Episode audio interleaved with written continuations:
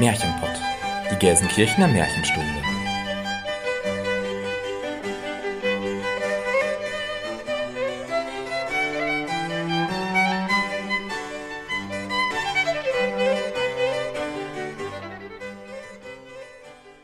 Hallo und herzlich willkommen zum Märchenpott, unserem Märchenpodcast. Wir sind Jenny Christian und Elena und wir nehmen euch mit in die weite Welt der Märchen. In die Welt von Es war einmal und wenn sie nicht gestorben sind. In die Welt von schönen Prinzessinnen und bösen Hexen, von guten Feen, mutigen Abenteurern und verwunschenen Königreichen. In die Welt von Schneewittchen, Dornröschen und Hänsel und Gretel. Aber auch in eine unbekannte Welt, in der euch Figuren und Erzählungen begegnen werden, die ihr noch nicht so gut kennt. Wir unterteilen unsere Folgen in Märchenstunde und Märchenkunde. In der Märchenstunde sprechen wir euch ein Hörspiel ein, in der darauffolgenden Märchenkunde-Folge tauschen wir uns dann darüber aus und analysieren und diskutieren Aspekte zu einem bestimmten Oberthema. Dabei sagen wir auch unsere Meinung, die natürlich keinen Anspruch auf Allgemeingültigkeit hat. Vielmehr geht es uns darum zu zeigen, wie zeitlos, aktuell und vielschichtig Märchen sind und warum wir uns ein bisschen Märchenzauber im Alltag bewahren sollten. Und damit beginnen wir mit unserer Folge 47 und dem Thema Gier im Märchen.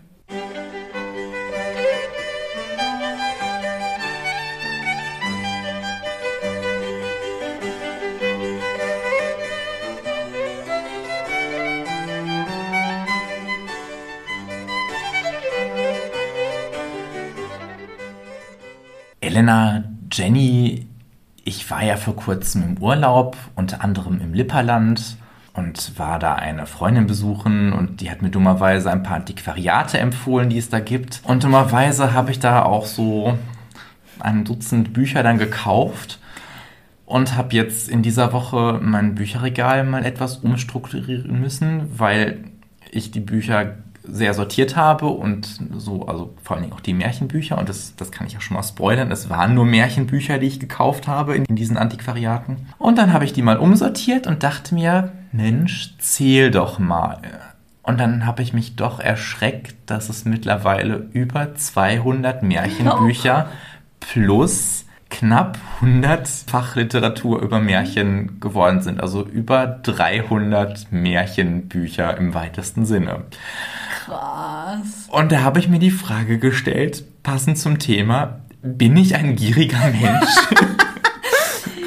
Also ich fand lustig, weil du hast über WhatsApp geschrieben, dass du deine Bücher sortierst und hast geschrieben, ich sortiere mein Archiv. Und dann habe ich so gedacht, Archiv ist ganz schön krass, ne? Weil Archiv heißt ja, das sind eine Menge Bücher.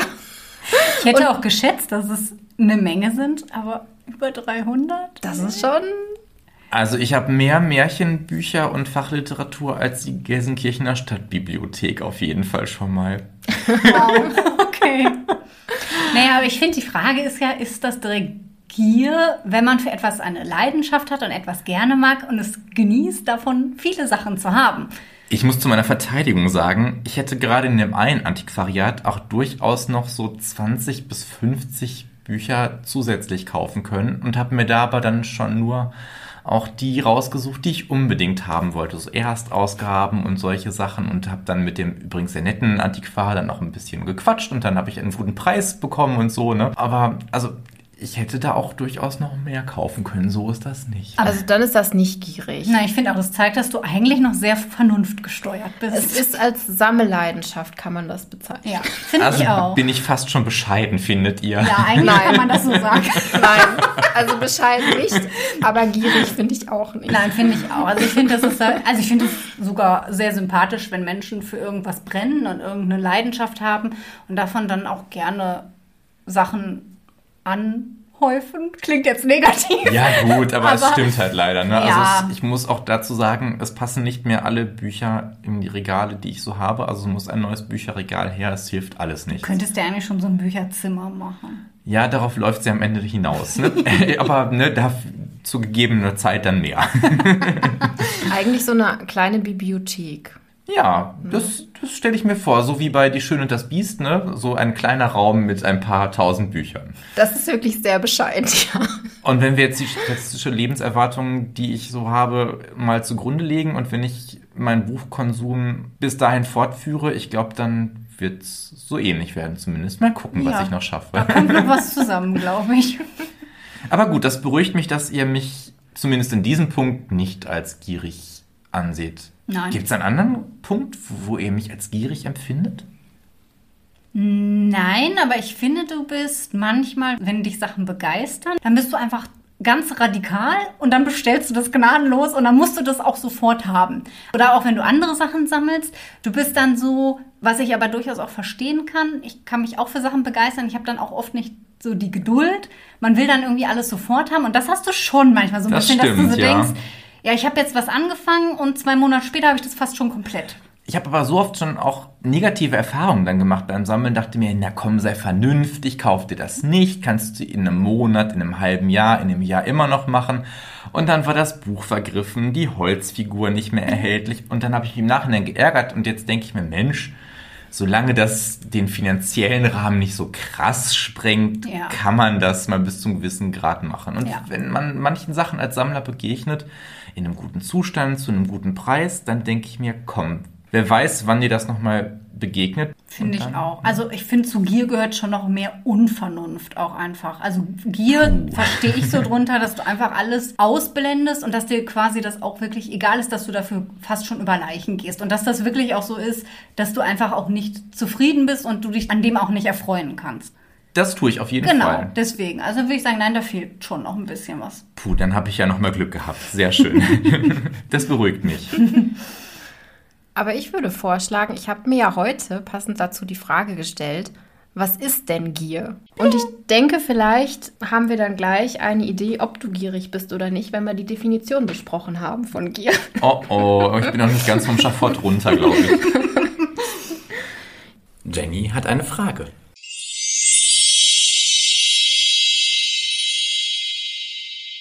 Ja, das Wort Gier beschreibt ein heftiges und maßloses auf Genuss und Befriedigung, Besitz und Erfüllung von Wünschen gerichtetes Begehren oder Verlangen. Das Wort stammt aus der indogermanischen Wurzel Gi. Synonym ist auch zum Beispiel Begierde. Gier wird da eher umgangssprachlich benutzt. In der buddhistischen Ethik ist die Gier eines der drei Geistesgifte. Und so verurteilen viele Religionen und auch andere philosophische Strömungen die Begierde und propagieren das Seelenheil durch ihre Verneinung. Als Synonym gehe ich nachfolgend auf den Begriff Begierde ein. Die Begierde oder auch das Begehren ist ein zwischen unwillkürlichem Streben und bewusstem Willen liegendes Trieberlebnis. Demnach ist sie ein seelischer Antrieb zur Behebung eines subjektiven Mangelerlebnisses mit einem damit verbundenen Aneignungswunsch eines Gegenstands oder Zustand, welcher geeignet erscheint, diesen Mangel zu beheben. Ja, das war jetzt viel Theorie. Ich versuche jetzt einfach mal ein Beispiel zu machen. Ich habe gerade ziemlichen Hunger. Das ist also mein Mangelerlebnis. Und deswegen habe ich den Aneignungswunsch gleich, wir haben geplant, Schnitzel essen zu gehen, Schnitzel essen zu gehen und freue mich da natürlich auch schon drauf. Oder ich klaue Elas Schnitzel aus ihrer Tasche, um den Zustand satt zu erreichen. Besser noch direkt vom Teller. So weißt du, das wird so serviert. Der Kellner stellt es hin und Jenny so, meins! Alles angeleckt, kannst du nicht mehr essen. 20 Cent, wenn du später machst, Jenny. 20 Cent, als ob ich mich dafür zum Affen machen würde. Bist du da etwa gierig? Na, na? Für 20 Cent kriege ich nicht mal einen Schlumpf an der Bude heutzutage. Das stimmt leider, ja. Beim Begehren stehen geistige Faktoren wie Emotionen, Fantasie und Wünsche im Vordergrund. Bei der Begierde eher körperliche wie Triebe, Schmerz, Lust, Hunger oder Durst. Ich habe also gerade eher eine Begierde mit meiner Lust auf Schnitzel. Zumeist wurde der Begriff Begierde in der Sprache, Literatur und Dichtung aber eingegrenzt auf die Sexualität verwendet. Hätte ich auch gedacht, tatsächlich. Ich dachte, Ja. Begierde ist wirklich sexuell und Gier ist eben so das andere. Ja, also nicht nur. Danke, Jenny. Gerne. Ich will schon was gelernt. Und das nach zehn Minuten. Ja, dann gibt es noch den Begriff der Habgier, mit dem wir uns doch eher in der Folge heute beschäftigen.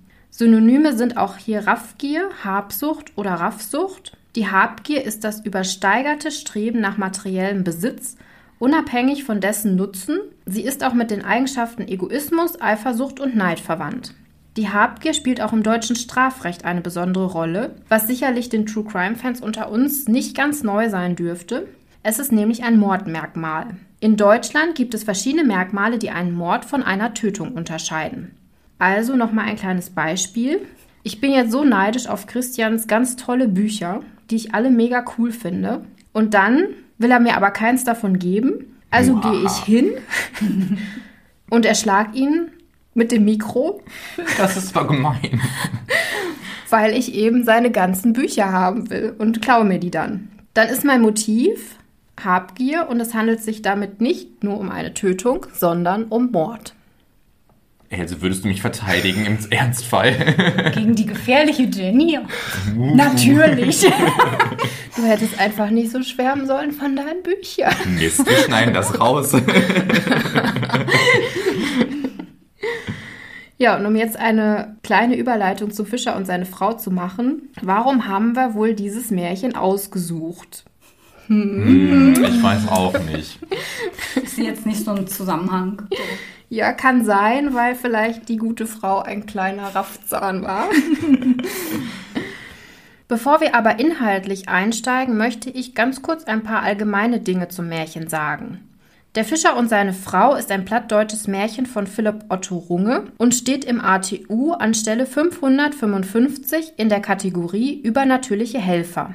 Bei den Brüdern Grimm steht es an der Stelle 19. Der Titel ändert sich im Laufe der Jahre öfter mal. Bei der Erstausgabe von 1812 ist es von den Fischer und sie ne Frau, also mit Doppel-I.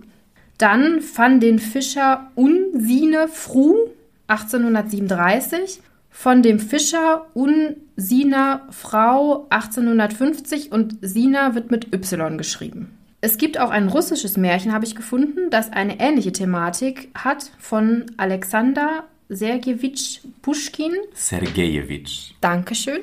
Mit dem Titel Vom Fischer und vom Fischlein. Aber um zurückzukommen auf den Fischer und seine Frau. In seinem Brief am 24. Januar 1806 schickte Philipp Otto Runge das Märchen mit einem anderen, das wir hier schon in der Märchenstunde oder auch Kunde besprochen haben, dem Machandelbaum, an den Verleger Johann Georg Zimmer. Der hat auch das Werk des Knaben Wunderhorns von Achim von Arnim herausgebracht, damit die beiden Märchen in die Märchensammlung von den Grimms aufgenommen werden sollten. In dem Brief gab er an, dass er sich an die mündliche Überlieferung gehalten habe. Hierbei mischten sich aber wohl hamburgische und pommersche Erzähltraditionen, weil Runge das Märchen schon früher auf unterschiedlichen Erzählabenden wiedergegeben hatte.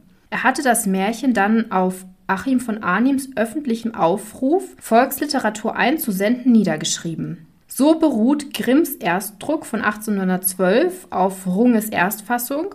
Er hat noch andere Fassungen verbreitet, aber letztlich änderte sich die Grimm-Fassung dann nicht mehr. Und damit ihr einen kleinen Eindruck bekommt, wie das ursprünglich mal geklungen hat, versuche ich das mal jetzt in diesem pommerschen Platt. Also Pommern ist ja heute ein Teil des heutigen Polens an der Ostseeküste, war damals aber auch deutsch besiedelt und da gab es eben eine be bestimmte Form des Platt. Und ich versuche mal einen Auszug zu lesen. Asse an de See köm, wär dat Water ganz wie gelett und dunkelblau und grau und dick und gar nicht mehr so grün und gel, doch wört noch still. Da ging hier stan und sät, manche, manche Timpe Tee, Butje, Butje in der See, mine Frude Ilsebill will nicht so as ich wohl will. Na, wat will se denn? säte Butt. Ach, säte Mann half bedröft, se will in Groz den an Slot warnen. Gar man hin, se steit für de Dör, säte Butt. Der ging de Mann hin und dacht, hier wohl na Hus garn. As sie a was da köm, so stünn dorn groten Steen an Palast und sind fru stünn even ob de Trepp und wohl hiningarn. Da nöm sie ihm bitte Hand und sät, komm man herin. Du kannst das so cool lesen. Finde ich auch. Danke, ihr, danke. Ihr könnt euch vorstellen, warum wir euch nicht diese Version vorgelesen haben, sondern einfach die hochdeutsche Fassung gewählt haben. Weil die Jenny hätte das nicht geschafft. Und die Elena auch nicht. Dient ja auch dem besseren Verständnis, ne? muss man ganz klar Ja, es sagen. ist zum, ich finde, man hört sich schon so ein bisschen rein, aber es ist schon nicht unanstrengend. Es ist Also, anstrengend, ja. ja. Finde ich auch. Mit dem Fischer und seiner Frau haben wir eigentlich das Standardmärchen zum Thema Gier ausgewählt. Also wenn ihr mal euch auf die Suche macht oder googelt Märchen und Gier, Gier im Märchen, ihr findet immer und am häufigsten und an erster Stelle vom Fischer und seiner Frau. Das ist wirklich so das Paradebeispiel dafür. Das Märchen hat aber eigentlich auf verschiedenen Ebenen eine ganze Menge zu bieten. Und wir machen vielleicht erstmal einen Schritt zurück, bevor wir in den Inhalt gehen und erinnern uns daran, dass wir in diesem Jahr verschiedene Unterarten von Märchen kennengelernt hatten. Wir hatten zuletzt die Zaubermärchen und haben auch Anfang des Jahres über die Schwankmärchen gesprochen. Und beides vereint finden wir eigentlich im Film Fischer und seiner Frau.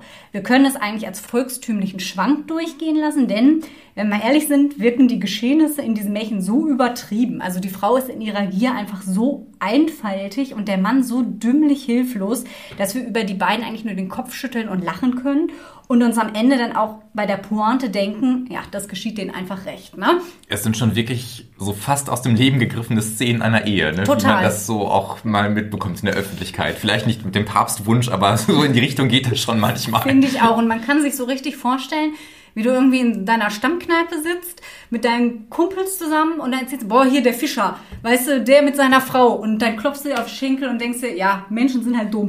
Ja? Und alle lachen und stoßen mit ihrem Bier ein. Also ich finde, das ist so volksnah und so, wie du sagst, aus dem Leben gegriffen. Ich kann mir aber vorstellen in der Kneipe, Mensch, meine Alte schon wieder, jetzt will sie neue Vorhänge haben, die Ja. sind doch noch gut, Mensch, und eine neue Farbe, so ein Kack Violett. Bah. Und die Frau trifft sich da mit ihren Freundinnen und sagt, oh, der gönnt mir auch gar nichts. Jetzt habe ich mir nur ein paar neue Schuhe gekauft.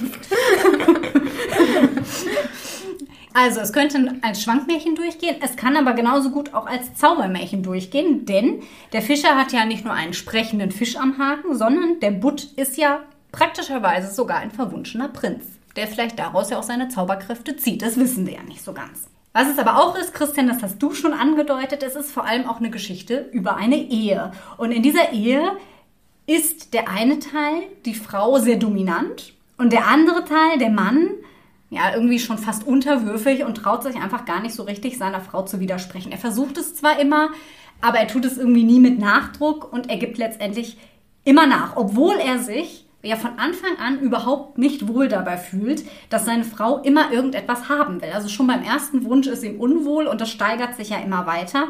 Und er ahnt ja auch, dass das nicht richtig ist, was sie möchte, dass es nicht richtig ist, dass er den Wunsch an den Butt heranträgt und eigentlich damit auch, dass das nicht so ganz gut gehen kann. Was ich an der ganzen Sache recht paradox finde und was auch wieder für dieses ungleiche Machtverhältnis in der Ehe spricht, ist, dass er den Butt ja gefangen hat, sich dessen Macht aber nie zunutze macht, sondern immer nur Überbringer der Wünsche seiner Frau ist. Und das repräsentiert natürlich auch, dass er und seine Frau absolut nicht gleichberechtigt sind. Das heißt, wir haben hier, wenn wir mal auf unsere beliebten Gegensatzpaare im Märchen zu sprechen kommen, nicht nur Mann und Frau, sondern eben auch damit verknüpft ganz klare Charaktereigenschaften, Dominanz und Unterwürfigkeit, Macht und Ohnmacht und das Ganze auf die Spitze getrieben durch den Gegensatz von Bescheidenheit und Gier. Und wir finden in dem Märchen auch einen Gegensatz, den wir zu Beginn des Jahres in Folge 31 schon mal thematisiert haben, nämlich arm und reich. Nur dass dieser Gegensatz ja ziemlich karikiert wird, wenn man so möchte. er wird eigentlich sogar ziemlich überspannt, denn irgendwann geht es der Frau ja nicht mehr bloß darum, wirklich reich zu sein. Es geht um immer mehr und immer mehr und immer mehr. Und spätestens beim Wunsch, Papst zu sein, ist sie ja eigentlich, wo man sich denkt, ja, sie ist komplett größtenwahnsinnig. Vielleicht sogar schon beim Kaiser oder beim König, aber naja. Und die Wünsche steigern sich auch. Auch das hatten wir schon oft, ne? Wir haben eine Steigerung in Märchen. Eigentlich kennen wir so diese klassische dreifache Steigerung. Die wird in diesem Märchen ebenfalls überspannt, denn wir haben eine sechsfache Steigerung. Wir haben Häuschen, Schloss, König, Kaiser, Papst und Gott. Und passend dazu verändert sich ja auch immer, wenn ihr aufmerksam zugehört habt in der letzten Märchenstunde, die Lage vom Meer. Am Anfang ist es erstmal grün und dann wird es violett und es wird immer dunkler und immer schäumender und immer bedrohlicher. Und stinkt und gärt. Genau, daran kann man schon ablesen, ja, hier ist absolut etwas, was nicht rechtens ist und was man nicht tun sollte. Interessanterweise liegt aber auch in der Steigerung selbst schon ein Bruch. Denn erst wünscht die Frau sich materielle Güter, nämlich Haus und Schloss. Dann geht es aber plötzlich nicht mehr darum, etwas zu haben, sondern es geht darum, wert zu sein. Also sie strebt nach Macht. Und interessant ist an dieser Stelle eben auch, fand ich so sprachlich, dass sie sich wünscht, König und Kaiser zu werden und eben nicht Königin und Kaiserin. Es kann natürlich jetzt an der Überlieferung liegen. Es wird vielleicht auch in neueren Märchenbüchern auch schon eine Angleichung stattgefunden haben, das weiß ich nicht. Ich finde es aber hochinteressant, wenn wir ja mit Blick auf den zeitgeschichtlichen Kontext auch bedenken, dass Männer eigentlich immer die Mächtigeren waren. Männer waren Könige, Männer waren Kaiser, nicht die Frauen. Und dass sie sich dann eben ganz bewusst für die männliche Form entscheidet, heißt ja auch, sie fällt einfach komplett aus ihrer Rolle heraus. Es interessiert sie nicht die Geschlechterrolle, es interessiert sie nicht die normalen Machtverhältnisse, die es vielleicht in der Gesellschaft gibt, sondern sie will einfach haben und sie möchte einfach diesen absoluten Machtanspruch verwirklicht haben. Was man an diesen Wünschen auch ablesen kann, ist, dass es nicht nur um materiellen Wohlstand geht, es geht wie gesagt um Macht, denn Reichtum ist ja irgendwann auch irgendwie zu Ende. Ob ich dann irgendwann eine Milliarde habe oder zwei Milliarden, naja, das spielt nicht mehr so wirklich eine Rolle, weil ich kann es ja irgendwann nicht mehr ausgeben. Irgendwann habe ich so viel Geld, ob da noch ein bisschen was dazugeht, das merke ich kaum. Interessant wird das Geld erst dann wieder, wenn eben die Macht ins Spiel kommt. Und Macht ist auch genau das, was dann im schlimmsten Fall zu Allmachtsfantasien und Größenwahn führt. Und das wird in dem Märchen ja sehr eindrucksvoll dadurch beschrieben, dass die Frau eben Gott werden will. Sie ist einfach komplett entgleist, maßlos und auch gotteslästerlich. Und da haben wir dann eben auch den Bezug dazu, dass Gier, Habgier ja auch zu den sieben Todsünden im Christentum gehört. Ilsebill, die übrigens auch die einzige Person in dem Märchen ist, die auch einen Namen hat, der aber auch nie in der direkten Ansprache benutzt wird, sondern immer nur vom Mann, wenn er über sie spricht, ist also somit ein klassisches Beispiel für Geld verdirbt den Charakter. ne? Also sie hat einfach komplett vergessen am Ende, woher sie kommt. Sie weiß nicht zu schätzen, was sie einfach für ein Glück hat und denkt in dem Moment, ja, in dem sich ihre Situation eigentlich verbessert hat, ja, wie sie noch was viel Besseres haben kann. Und die Sprünge, die sie macht, die sind ja auch schon ziemlich krass. Also die wohnen halt in diesem ekligen, stinkenden Pisspot. Dann haben sie plötzlich ein Häuschen mit einem Hof. Das ist ja eigentlich schon ein riesiger Sprung. Dazwischen könnte man auch noch Abstufungen finden. Vom Häuschen direkt in ein Schloss ist auch schon ziemlich krass. Aber selbst das reicht dir alles nicht. Der Mann wiederum ist das krasse Gegenteil. Ihm wäre ja nicht mal in den Sinn gekommen, überhaupt etwas vom Butz zu verlangen. Also er fragt ja sogar, hä, warum soll ich jetzt nochmal dahin gehen? Was soll ich mir denn von den wünschen? Also ihm kommt genauso wenig in den Sinn, dass er irgendwelche Ansprüche haben kann, wie ihm in den Sinn kommt, dass Ilsebill sich immer mehr wünschen kann. Er hofft ja jedes Mal, ja, dann gehe ich jetzt da noch einmal hin und dann wird sie schon zufrieden sein. Ihm fehlt auch so ein bisschen die Fantasie, sich vorzustellen, dass das alles nochmal steigerbar ist.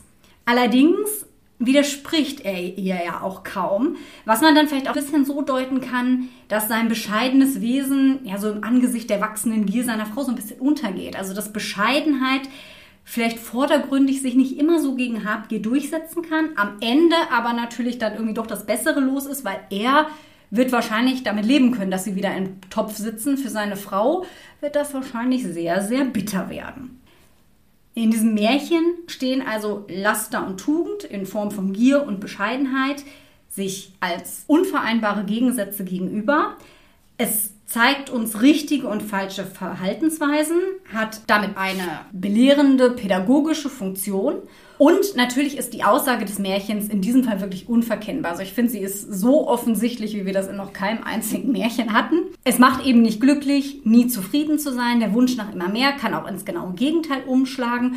Und mit dieser Aussage ist das Märchen dann auch aktueller denn je. Denn auch unsere Welt ist ja dominiert von dem Streben nach Neuem, nach Besserem, nach Größerem. Wir vergleichen uns immer mit anderen. Wir wollen mindestens das haben, was die anderen auch haben. Besser ist, wenn es noch eine Spur größer ist.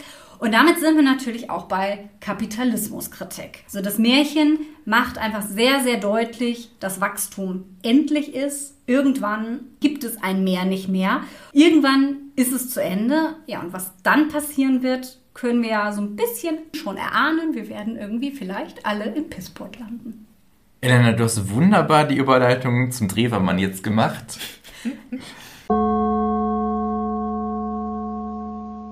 Drewermann.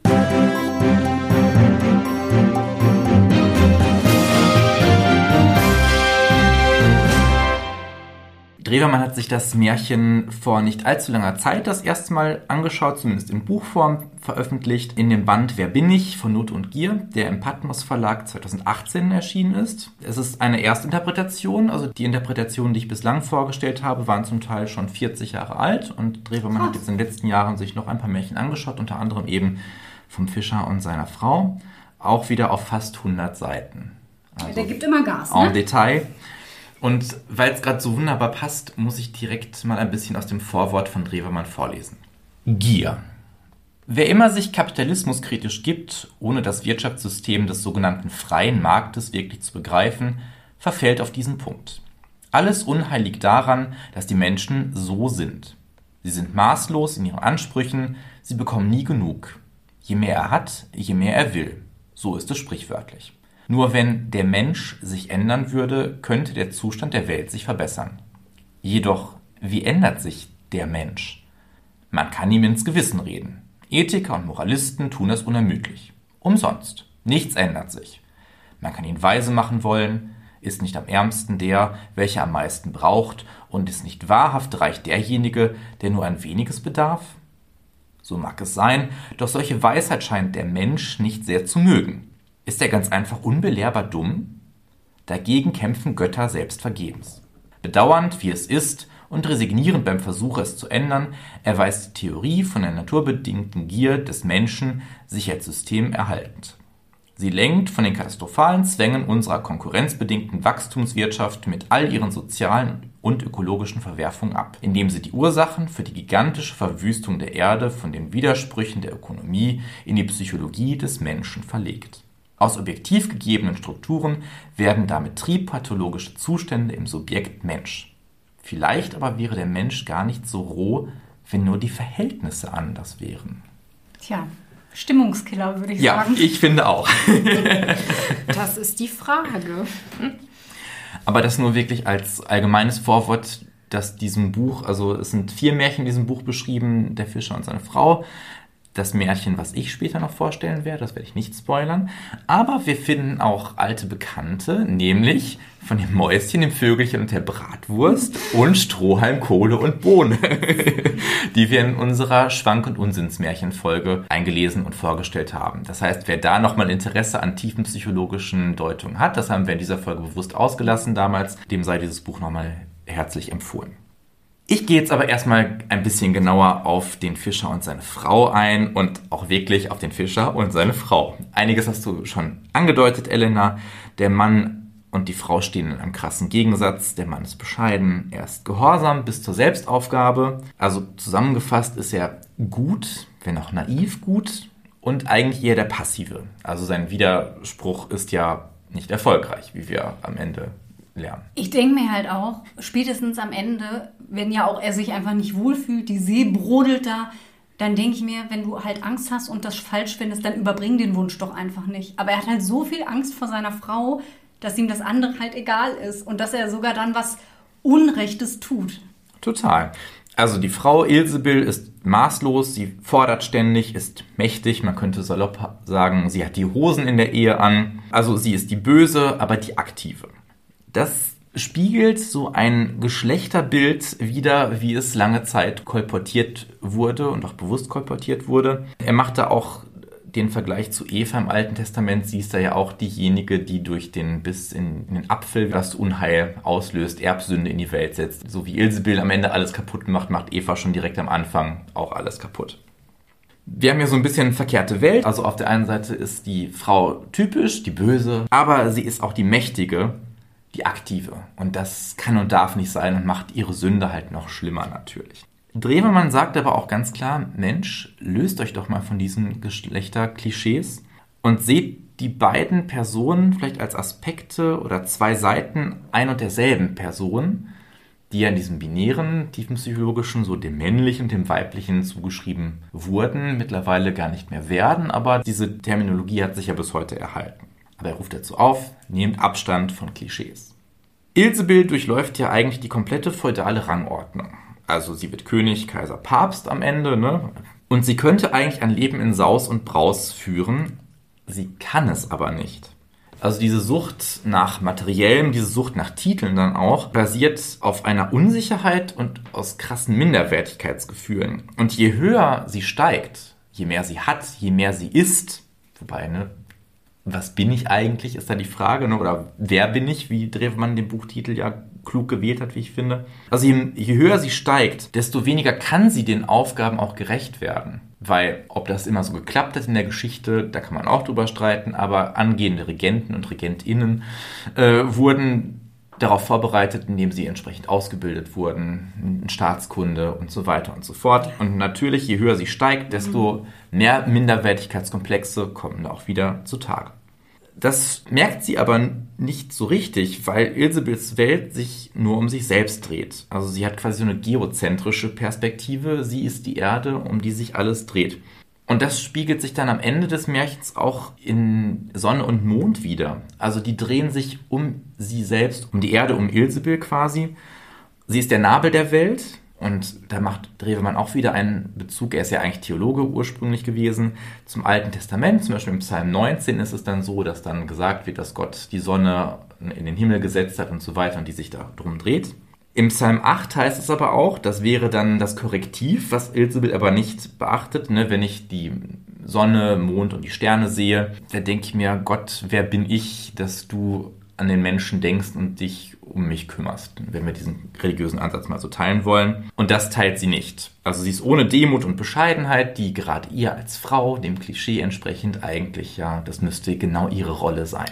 Ihr Machtanspruch steigt ja dann bis zum Fantastischen. Also ne, Papst ist ja schon, mhm. ne, also nach damaliger Stellung wirklich das Höchste, steht auch über dem Kaiser. Da gab es ja auch ne, immer wieder im Mittelalter gerade Streitigkeiten, hier zum Beispiel Gang nach Canossa so als Beispiel, wo der Kaiser dann zu Kreuze kriechen musste mhm. vor dem Papst, wobei das mittlerweile umstritten ist, ob das vielleicht nicht ein kluger Schachzug war, aber da sind sich die Gelehrten noch nicht so ganz einig.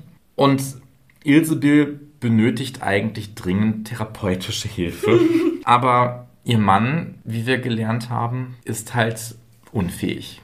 Also wieder mal eine ganz schwache Männerrolle in diesem Märchen, der diese Überkompensation einfach nicht stoppen kann. Und Drewermann macht da sogar den Vergleich zur Geschichte des 20. Jahrhunderts. Er vergleicht Ilsebill quasi mit Hitler, der auch, Ui. ja, also ne, der die Welt so gestalten wollte, wie es ihm in den Kragen passt. Ne? Also mit Blut und Boden und mhm. die Völker untertan machen und so weiter und so fort. Ja, was bleibt am Ende? Ist es Schadenfreude? Drewermann sieht es so ein bisschen als einen Warntraum und hat einen Zwiespalt zwischen Einsicht und Verlangen, den er da so postuliert. Er warnt aber auch davor, Ilsebill moralisch zu verurteilen, weil wie schnell kann man in so ein Muster geraten? Und Drewermann schreibt, wie wäre einer Ilsebill zu helfen? Wenn es so steht wie angenommen, sicher nicht mit Warnhinweisen und mit Ratschlägen zur Mäßigung. Was aber wäre, es wachte jemand auf und sehe dieses Märchen als seinen eben erst geträumten Albtraum vor sich. Bin ich das wirklich, würde er sich fragen, dieser Mund, der wie der eines kleinen Kindes schreiend nach immer mehr verlangt? Und wenn es so ist, warum verachte ich mich derart, dass ich wie Gott sein muss, nur um nicht als ein Nichts zu gelten? Er würde all die Szenen der Erniedrigungen, in denen man ihn klein gehalten hat, geistig nochmal Revue passieren lassen und dabei vergleichen, wie er wurde, was er ist und was er wirklich werden möchte.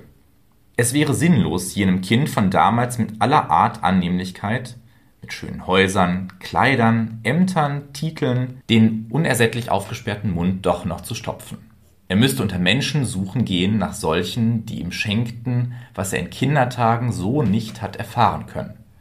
Dass er in ihren Augen einen Wert besitzt, den er nicht erst erschaffen oder sich zum Schein umhängen muss. Ein solches Gegenüber müsste in sich selber fest genug gegründet sein, um nicht als dienstbares Annex der Minderwertigkeitskomplexe seiner Ilsebill bereitzustehen. Gerade weil er sie von Herzen liebt, sollte es ihm gelingen, ihre Selbstverachtung nach und nach in Selbstvertrauen umzuformen und ihre menschenscheue Geltungssucht in die Gelassenheit des Grundgefühls, gar nicht so schlecht zu sein, hinüberzugleiten. Auf dem Weg dahin blieb es ihm sicher nicht erspart, den alten Dreinreden der Kindertage, den Stimmen der Herabsetzung, des Ungenügendseins, der Überflüssigkeit zu widersprechen und die besseren Erfahrungen der Gegenwart dagegen zu betonen. Um das zu tun, dürfte er nicht selber, wie der Fischer in den Märchen, abhängig von der Liebe der Geliebten sein. Damit sie werden könnte, wer sie ist, müsste er selbst mit sich identisch und authentisch sein. Also natürlich ganz schön hehre Ansprüche, die Drewermann da an uns Menschen stellt. Aber wir hatten das ja schon so oft auch in der Frauenfolge oder beim Froschkönig zum Beispiel auch, dass eine Beziehung in diesem Falle nur glücken kann, wenn beide sich auch um sich selbst kümmern und sich selbst und ihr eigenes Handeln überdenken und dann gemeinsam vielleicht einen neuen Weg beschreiten. Aber liegt da nicht sehr viel Verantwortung an dem Partner? Ja, an beiden natürlich auch. Also die Ilsebill muss zur Erkenntnis gebracht werden, die letztlich nur aus ihr selbst resultieren kann. Aber der Partner hat da schon also auch ordentlich was zu tun, auf jeden Fall. Nur, wir sehen es ja im Märchen, wenn er es nicht tut, geht es in die Katastrophe. Mhm. Ich finde aber generell bei diesen Ausführungen, ne, Tiefenpsychologie ist ja immer so ein Punkt, kann man teilen, findet man zu weit hergeholt. Diesmal finde ich, sind das sehr viele Punkte, die ich auch darin tatsächlich sehe. Und ich finde auch, dass er sehr gut rausarbeitet, dass eben dieses Märchen tatsächlich diese Spannung fällt zwischen, es ist halt ein Schwank, ich bin voll schadenfroh, wir haben die Pointe am Ende, wir haben aber diese belehrende Funktion auch, aber wir haben trotzdem immer auch diesen Punkt, wo man denkt, und wenn man es auch nicht öffentlich zugibt, aber so ein bisschen kann man es verstehen. Also gerade ihr erster Wunsch, ich meine, die sitzen da in dem stinkenden Pott. Mhm. Also das ist ja auch wirklich abartig, wo die leben. Das ist ja nicht nur, dass du sagst, ja, es ist halt eine arme Hütte im Wald. Das ist wirklich Prekariat. Ne? Genau, dass man sich da was Besseres wünscht, das kann ja jeder verstehen. Und ich glaube, auch wenn sie da sehr fordernd auftritt und man sich so denkt, ja gut, bescheiden ist die Frau nicht. Aber es ist schon so ein Punkt, wo man sich denkt, was ist ihre Chance, da sonst rauszukommen? Denken wir auch wieder an unsere Armut- und Reichtumfolge am Anfang des Jahres Warum soll sie das nicht fordern, dass sie ein besseres Leben haben möchte? Das ist ja völlig legitim. Das steht eigentlich jedem Menschen zu. Aber mir ging es zum Beispiel so beim erneuten Lesen auch nochmal, dieser Hof, dieser Bauernhof, der da beschrieben wird, der wird ja relativ detailliert auf ja. den Volksmärchen beschrieben. Mit dem großen Hof, mit, mit Enten und Hühnern ja. und mit Messing und Zinnzeug ja. und so, denke ich mir, boah, toll. Würde ich nehmen, behalten, genau. wäre zufrieden genau. und Bumsende. Ne? Genau. Ne? Also ich wäre eine schlechte Ilsebill in dem, in dem ja, Märchen gewesen, glaube ich. Glaub, ich glaube, das ist auch. Ich glaube, so, bis dahin kann man es nachvollziehen. Und dann fängt ja an, dass die Gier sich so in ihr Herz frisst und sie sich denkt, naja, warum nicht noch mehr? Ich finde auch beim zweiten Wunsch kann man sich noch denken, ja gut, du hast das nie gekannt. Dann, wenn sie aber in diese Machtposition strebt, ab da schwenkt das, finde ich, so ein bisschen um, dass man sich so denkt, ja, jetzt reicht's vielleicht. Ne? Natürlich klingt das auf den ersten Blick verlockend, aber da sind wir auch wieder so bei dem Punkt, ja, Wünsche und was die Konsequenzen sind, wie wir das ja zum Beispiel in der Feenfolge mit den Galoschen des Glücks haben, weil du ja natürlich recht hast, wenn du dir wünschst, König zu werden, dann bist du halt nicht nur da und trägst schöne Kleider und hältst da deinen Reichsapfel fest, sondern du hast ja auch eine massive Verantwortung. Du musst einfach gewisse Sachen auch intellektuell leisten können, was sie wahrscheinlich so erstmal ad hoc ja gar nicht kann, weil sie das nie gelernt hat. Es werden ja immer nur die Rechte und die Vorzüge gesehen und die Pflichten und die Nachteile genau. des Ganzen. Also wenn wir jetzt an heutige Königshäuser denken, diese ganze Publicity, Richtig. da von der Yellow Press verfolgt zu werden und so weiter. Also ich würde das auch nicht gerne wollen. Ne? Richtig. Und ich würde auch nicht gerne die Verantwortung da tragen mögen. Überhaupt, Überhaupt nicht. nicht. Mhm. Aber ich glaube, so generell Zufriedenheit ist schon etwas, was vielen auch schwer fällt. Zu sagen, okay, ich möchte nicht auch in Zeiten von Insta und keine Ahnung was, ich möchte nicht irgendwie immer auf andere, ja, irgendwie auch neidisch gucken, weil die vielleicht bekannter sind, berühmter mhm. sind ein spezielleres Leben. Ich meine, es ist ja auch immer gefordert, du musst irgendwelche besonderen Sachen machen, ja. du musst jemand, was weiß ich, irgendwas Besonderes sein, irgendwas Besonderes Berufliches machen, deinen Urlaub zur Schau stellen, weil der so toll war. Und da ist es, glaube ich, einfach schwierig, auch manchmal so in der heutigen Zeit bei sich selbst zu sein und zu sagen, okay, ich bin vielleicht doch zufrieden mit dem, was ich habe. So ähnlich hatten wir das ja schon in unserer Frau Holle-Folge, ne? also die Goldmarie und die Pechmarie. Wenn wir da auch an Drewemann zurückdenken, die Goldmarie als Sonnensymbol, ne, die von sich aus scheint und die Pechmarie als Mond, die nur im Licht anderer scheinen kann ne? und dann so eine billige Imitation letztlich bleibt, die dann auch noch am Ende ziemlich unglücklich und tragisch endet. Ne? Mhm. Deswegen fand ich diesen Aspekt mit den Minderwertigkeitskomplexen auch ganz gut, weil eigentlich ist ja schon die Frage, woher kommt denn diese Gier? Entsteht Gier wirklich nur aus dir heraus oder entsteht Gier im Vergleich zu den anderen? Was du auch im Vorwort hattest, ist es der Mensch oder ist es das System, das im Menschen diesen Wunsch weckt? Naja, und in dem Sinne im Kleinen zumindest, wir sind ja Gott sei Dank keine Ilsebills geworden, kennen wir das ja vielleicht auch aus eigener Kindheit, wo irgendwer mal zu uns gesagt hat, Mensch, das kannst du ja eh nicht. Auch wenn das dann vielleicht gar nicht böse gemeint war, aber manche Sachen, je nachdem in welchem Moment das, wann zu wem gesagt wird, kann das auch schon mal bleibenden Eindruck hinterlassen, sag ich mal. Ne? Auf jeden Fall. Und wo man sich dann denkt, man kann es nicht, aber manche Dinge kann man dann schon. Und ich finde auch den Titel, Wer bin ich, wirklich gut gewählt, weil es ist ja diese Frage, schaffe ich es bei mir zu bleiben und zu gucken, wer bin ich oder strebe ich jetzt irgendwie nur nach Sachen, die andere haben? Genau, so. also definiere ich mich über meinen Charakter und über meine Fähigkeiten, die ich mir vielleicht auch erarbeiten muss, was manchmal sehr anstrengend und schwierig ist. Oder definiere ich mich eben über materielle Besitztümer oder die, Titel, oder mhm. Titel, die dann ganz toll wirken, aber wo dann manchmal ja auch nicht besonders viel dahinter ist. Ja, Drewermanns Deutung ist nicht die einzige. Es gibt noch eine psychologische Deutung aus dem Jahr 1982 von Verena Kast, die wir auch schon mal hier im Podcast ab und zu hatten. In dem Band Mann und Frau im Märchen ist sie zu finden. Die stelle ich euch jetzt aber nicht vor, das wird den Rahmen hier sonst einfach total sprengen. Wir stellen sie euch noch auf Instagram vor und wer Interesse hat, kann das da dann gerne nachlesen. Kann ich auch immer nur empfehlen. Das ist nochmal ein anderer Blickwinkel, aber zum Thema Gier hat Drewermanns Interpretation einfach besser gepasst. Also der kleine versteckte Hinweis folgt uns auf Insta, weil wir sind ganz gierig nach neuen Followern. Ja, liken, liken, liken. Habgier. Ich will haben, haben, oh, haben. Ja, natürlich haben sich nicht nur Eugen Drewermann und Verena Kast mit diesem Märchen beschäftigt. Der Fischer und seine Frau hat ganz schön viele Adaptionen im Laufe der Jahrzehnte, Jahrhunderte erfahren. Als erstes möchte ich euch eine Zitat, dramatische Symphonie in fünf Bildern vorstellen. Also eigentlich eine Oper von Friedrich Klose, der ziemlich unbekannt ist, leider. Er hat von 1862 bis 1942 gelebt. Und diese Oper heißt Ilsebill, das Märlein vom Fischer und seiner Frau. Ist das die, die wir auch mal gehört haben? Ja, genau. Das ist schon auch wieder, oh Gott, wie viele Jahre her in deinem alten Kinderzimmer noch, Elena, ne? Ja. Und da haben wir mit CD-Player noch ganz oldschool habe ich euch die, die Oper mal vorgestellt. Good old times. Ja. Also das war noch lange vor dem Märchenpotz, ja, ne, aber da haben wir ja auch schon unsere Märchenstunden ab und zu gemacht. Ne? Und ja. Wer hat es uns jetzt gebracht? die Oper wurde 1903 in Karlsruhe uraufgeführt und wird leider viel zu selten gespielt, wie ich finde. Es gibt eine Aufnahme, einen Live-Mitschnitt von 2004, also auch schon wieder ein paar Jahre alt. Das ist, glaube ich, soweit ich weiß, auch die einzige Aufnahme, die es davon gibt. Ich bin auch sängerisch nicht mit allem so einverstanden, aber es gibt nun mal keine Alternative. Ich empfehle sie euch trotzdem.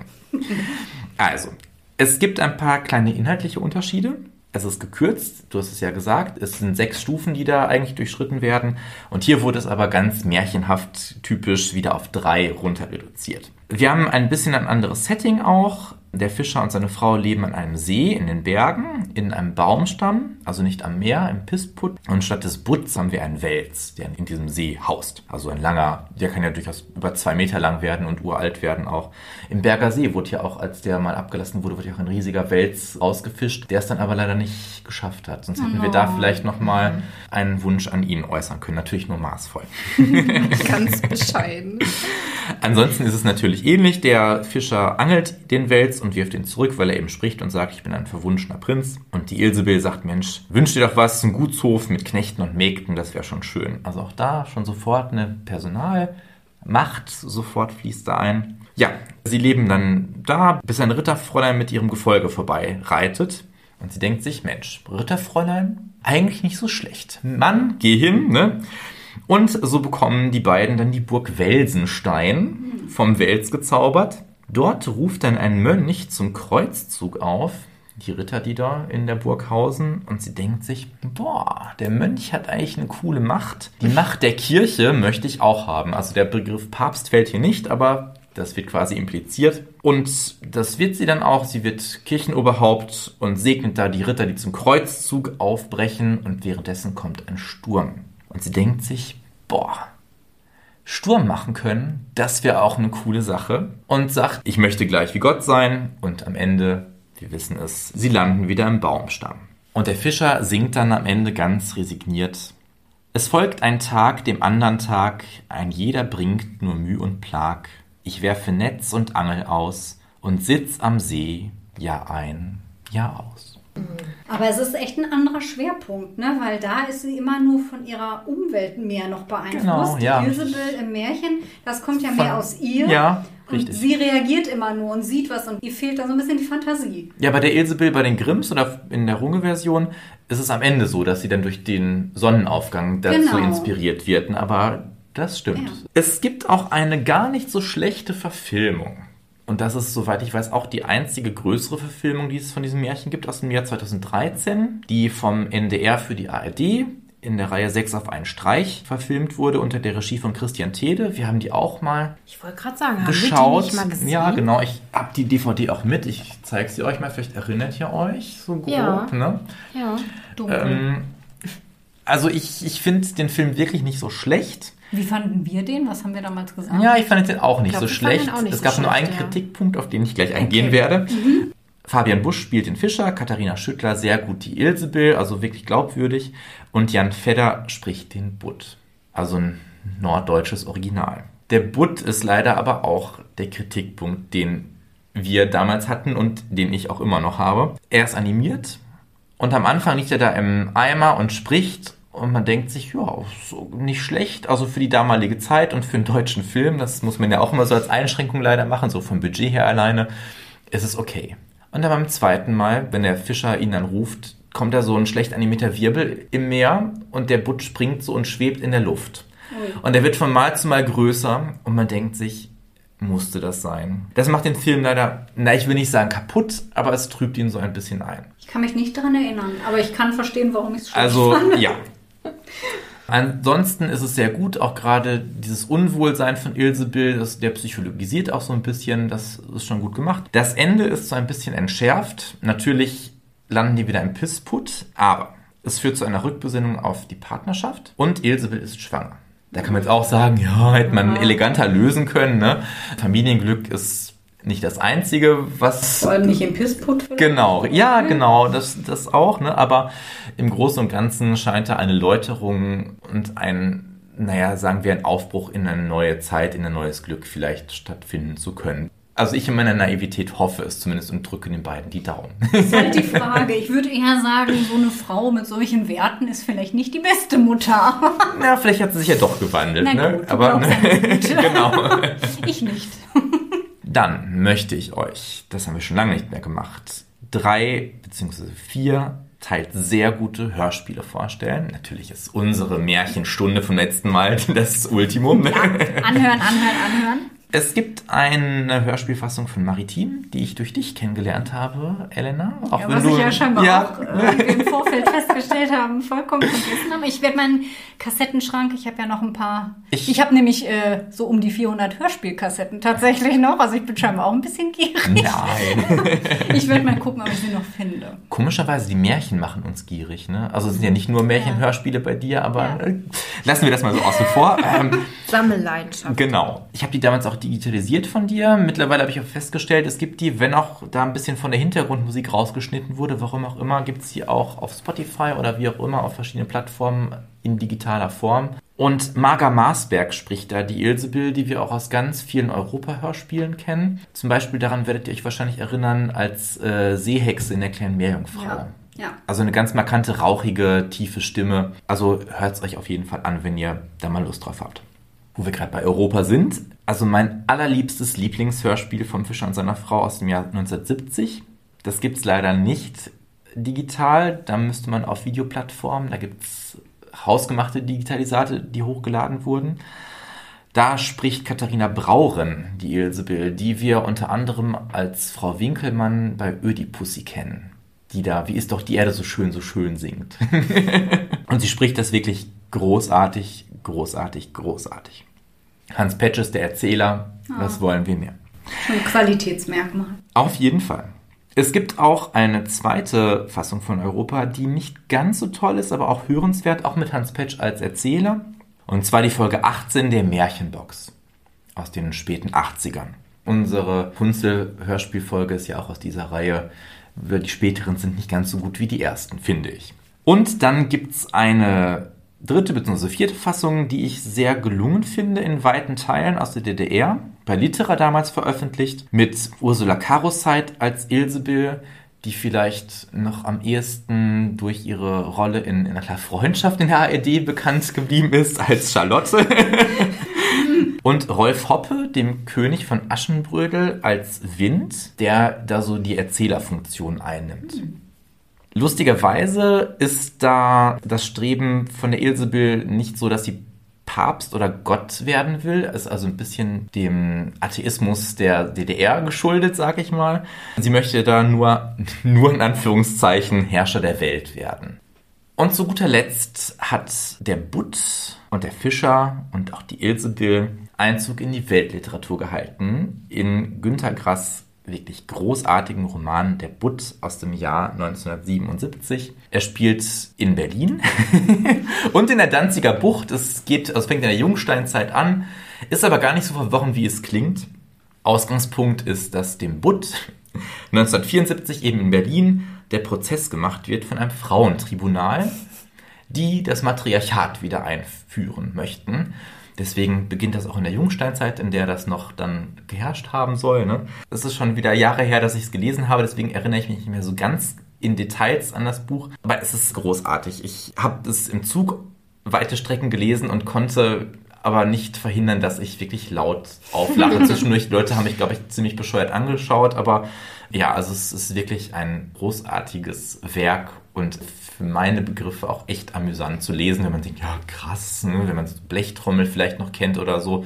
Trocken überhaupt nicht. Also es ist genau mein Humor und ja, lest ihn auf jeden Fall, wenn ihr mögt. Ja, sehr cool. Dann haben wir ja schon einige Adaptionen gehört. Ich bringe heute eine Adaption oder eine Variante quasi als Märchen mit. Und zwar Mann und Frau im Essigkrug. Das ist ein Märchen von Ludwig Bechstein und steht im deutschen Märchenbuch an Stelle 55 und stammt aus August Stöbers elsässisches Volksbüchlein von 1842. Bechstein übersetzte den Text ins Hochdeutsche.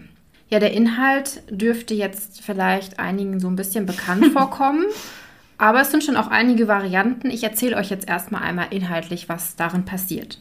Und zwar waren einmal eine Frau und ein Mann, die haben schon lange Zeit in einem Essigkrug gewohnt und hatten da wirklich keine Lust mehr drauf, weil es so nach Essig stank. Und wie es so in einer guten Ehebrauch ist, gaben sie sich an der miserablen Situation auch direkt gegenseitig die Schuld.